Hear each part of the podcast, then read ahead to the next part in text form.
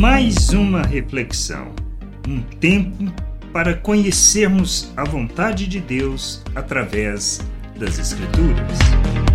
Entre fazer e não a vontade do Senhor.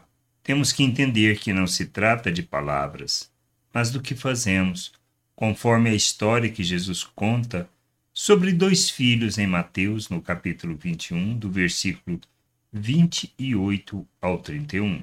Que vocês acham? Um homem tinha dois filhos. Chegando-se o primeiro, disse: Filho, vá hoje trabalhar na vinha. Ele respondeu: Não quero ir. Mas depois, arrependido, foi.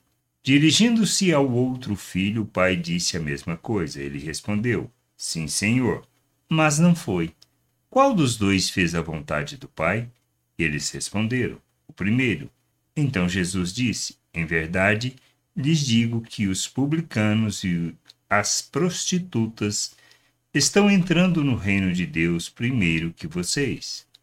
Podemos até dizer que não vamos, que não queremos, mas fazer a vontade do Pai se revela em nossas atitudes, na compreensão de quem somos e no entendimento da responsabilidade que temos diante do Pai e do mundo quanto ao papel a cumprir para revelar o reino ensinar sobre Sua vontade, mas principalmente viver segundo os valores eternos, enchendo a terra com conhecimento da glória do Senhor, honrando o Pai, andando na verdade e praticando a justiça.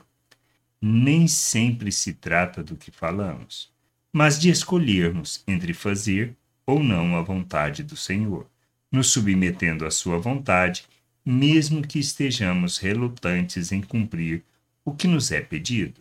Fazemos não porque desejamos, mas porque entendemos quem somos e que precisamos nos submeter para expressar, expressar o Pai ao mundo, sendo imitadores de Cristo, que haja em nós o entendimento e que possamos buscar de todo o coração, não só conhecer, compreender, mas viver na plenitude da vontade daquele que nos chamou e nos tirou das trevas. Graça e paz sobre a tua vida. Amém. Gostou da reflexão? Compartilhe. Não deixe de ler as Escrituras.